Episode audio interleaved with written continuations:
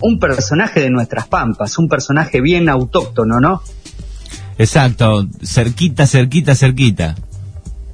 Quizá uno de los más cercanos que hemos tenido, en su momento hablamos del doctor René Favaloro, Claro. eh, también hemos hablado de Juan Bautista Bairoleto, ¿no? El célebre bandido rural que también este, anduvo por acá cerquita, pero hoy tenemos quizá el más, más cercano de todos, porque vamos a hablar del gran cacique Pincén. Exacto, así que nos toca bien, bien de cerca.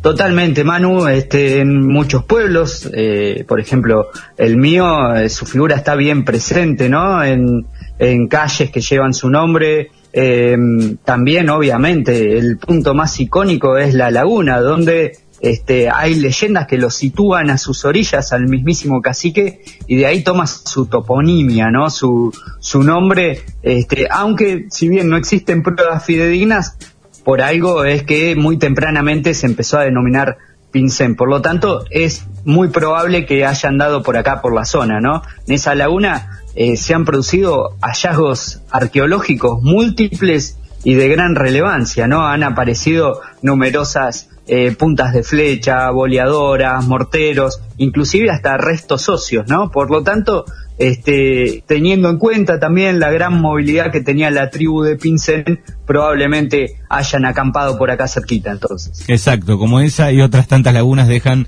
eh, quedaron, digamos, no pruebas de que este, estuvieron viviendo ahí. Totalmente, sí, ocupándolo transitoriamente más que nada para eh, tener agua dulce para su caballada y este, pasturas. Por lo tanto, eh, es muy probable que haya instalado transitoriamente sus tolderías por acá. Pero bueno, el lugar de nacimiento de, de Pincén eh, también está acá en un lugar de la región. No se sabe a ciencia cierta, pero hay quienes opinan que fue cerca de Guamini y otros cerca de Carué. O sea que es un personaje que sin lugar a dudas anduvo por, por esta región. Eh, recordemos que por ahí no es tan fácil esto de, de comprobar, de corroborar, porque eh, no existen documentos históricos que lo avalen. Más que nada nos valemos de eh, testimonios que han quedado más que nada por tradición Sí, también- oral. También este, en algún momento se decía que había nacido en, en Carué, ¿no?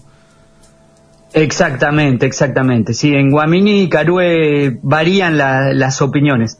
Eso sí, la toldería más grande que tuvo la tuvo un poco más al norte, ¿no? Al noroeste de la provincia de Buenos Aires, en la zona de Trenquelauquen. Ese, digamos, era su, su punto vital. Eh, bueno, sobre los orígenes de Pincén, además de que no está bien precisado con exactitud el lugar, también hay algunas incertidumbres, ¿no? Muchas parten desde el, aspecto físico que tenía el cacique. Eh, todavía se, se mm, atesoran tres únicas fotos que se le tomaron al cacique cuando fue capturado allá por el año 1878. Eh, en una se lo puede ver sentado con un poncho blanco, en la otra se lo, lo hicieron, digamos, bien para para difundir su imagen de indio guerrero, ¿no? Lo hicieron posar con una lanza y con unas boleadoras colgadas, como en una actitud algo desafiante, y en otras eh, aparece junto a miembros de, su familia, ¿no? Y bueno, ahí se puede advertir claramente que el cacique tiene un color de piel extraño para, para la gente de su origen porque es mucho más pálida, ¿no? También eh, ciertas facciones de su rostro, por lo tanto es casi indudable que el cacique Pincén eh, tuvo parte de sangre blanca en su ADN, ¿no? Eh, en particular muchos hablan de que su madre fue una cautiva tomada en Río Cuarto por su padre, ¿sí? En esa época existía la, la mm, tradición dentro de las comunidades indígenas que cada vez que hacían algún eh, malón o alguna incursión por tierra de blancos, además de llevarse su ganado y sus pertenencias, también se llevaban mujeres, ¿no? Y estas mujeres por lo general se reservaban para mm, esposarse con eh, lo- lo- los jefes, lo- los cabezas de tribu, ¿no? Entonces se supone que eh, Pincén es hijo de eh, un cacique indígena y Lo perdimos a Fabricio, a ver si lo podemos recuperar. Bueno, al igual como si fuera una clase por Zoom, que seguramente Fabri debe estar acostumbrado, se cortó y aquí lo tenemos ahora por línea Fabricio. ¿Me escuchás ahí? Sí, sí, Manu, cosas que pasan. Exacto. Eh, esto es radio en vivo y en directo. Exacto. Bueno, así que estabas hablando justo cuando se cortó, eh, es hijo, eh, y ahí se Sí, cortó. Ma- sí, Manu, decíamos que él era este, hijo de una cautiva blanca y de un cacique indígena, ¿no? Eso era como una especie de tradición que existía cada vez que existía un malón, ¿no? Y entonces, eh, bueno, eso acreditaría, digamos, el origen mestizo que tenía el cacique, ¿no? Además, también era inusualmente alto para los miembros de su tribu, ¿sí? Medía cerca de, de un metro ochenta, o sea que este, hay varias razones para pensar que él tenía sangre blanca por sus venas, ¿no? Eh, también eh, el cacique muy tempranamente eh, demostró tener un, carácter indómito, ¿sí? Continuamente confrontaba con los blancos, no estaba dispuesto a negociar como sí habían hecho algunos de sus colegas, fue célebre por sus estrategias, por sus tácticas guerrilleras, por sus arreos masivos. Digamos, de alguna manera, Pincén tenía la concepción de que cada vez que los blancos avanzaban sobre la frontera indígena, eh, fundando estancias o establecimientos productivos, él sentía que era como una especie de afrenda, afrenta a la integridad territorial de su, de su tribu, ¿no? Por eso mismo, este, los, los combatía sin cesar y trataba de disuadirlos para que se retiren, eh, provocando estos malones. Lo que hacía Pincén era, una vez que, que lograba incursionar sobre estas estancias, llevarse el ganado y arrearlo hasta Chile. ¿sí? Ahí vendía las vacas, lo solía intercambiar por este, ponchos, por distintos eh, productos manufacturados y también por aguardiente, alcohol, que era muy valorado en las tolderías indígenas y que eso se transformó en un gran problema, ¿no? Porque este, generó casos de, de alcoholismo bastante sonados en varias tribus, ¿no? Hay muchas crónicas sobre eso. Eh, hay algunas anécdotas que son este, que, demuestran su valor y su inteligencia para enfrentar al hombre blanco. Por ejemplo, eh, una vez que venía de un arreo por la zona de Azul, eh, en una especie de cañadón, lo esperaba un cuerpo de infantería preparado, ¿no? Él venía este, arreando todo, todo el ganado, entonces, este, al verse casi perdido, improvisó una estrategia muy singular, ¿no? Junto con sus jinetes armaron una especie de manga, mandaron el ganado al frente, así como una especie de estampida, los asusó para que, para que hagan una estampida, y prácticamente barrieron a este, las tropas de infantería que lo estaban esperando, ¿no? O sea que salía con estas improvisaciones de la nada, eh, o- otras fuentes lo sitúan como una especie de jinete innato capaz de caminar sobre su, de pararse sobre su caballo, este, verdaderamente lo, lo describen así. Eh, vos fijate, Manu, que muy frecuentemente eh, los miembros de la conquista del desierto, ¿no? Los militares argentinos tenían palabras bastante despectivas al, referirse a los indígenas, los describían como salvajes, decían que sus jefes eran violentos, borrachos, incivilizados. Sin embargo, con Pincén guardaron un enorme respeto, ¿sí? Siempre eh, lo vieron como alguien que defendía lo suyo, pero este, con, con un valor inalterable. Es más, eh, se ganó un enorme respeto por parte de uno de los grandes jefes militares que tuvo este, la frontera oeste, podríamos decir, por aquel entonces, que era el coronel Conrado Villegas. Es más, se dio como una especie de, de superclásico entre estos dos líderes, ¿no? Pincén por un lado eh, defendiendo a los indígenas y Villegas por el otro lado defendiendo al Estado argentino, ¿no? Es más, eh, se los identificaba un poco por el color de su caballada. Se hablaba en aquel entonces de los colorados de Pincén y los blancos de Villegas. Eh, ambos líderes se respetaban muchísimo, es más, sostenían un eh, intercambio epistolar frecuente, se, solían mandar cartas, Pincén eh, manejaba a la perfección el idioma winca, ¿no? El idioma castellano.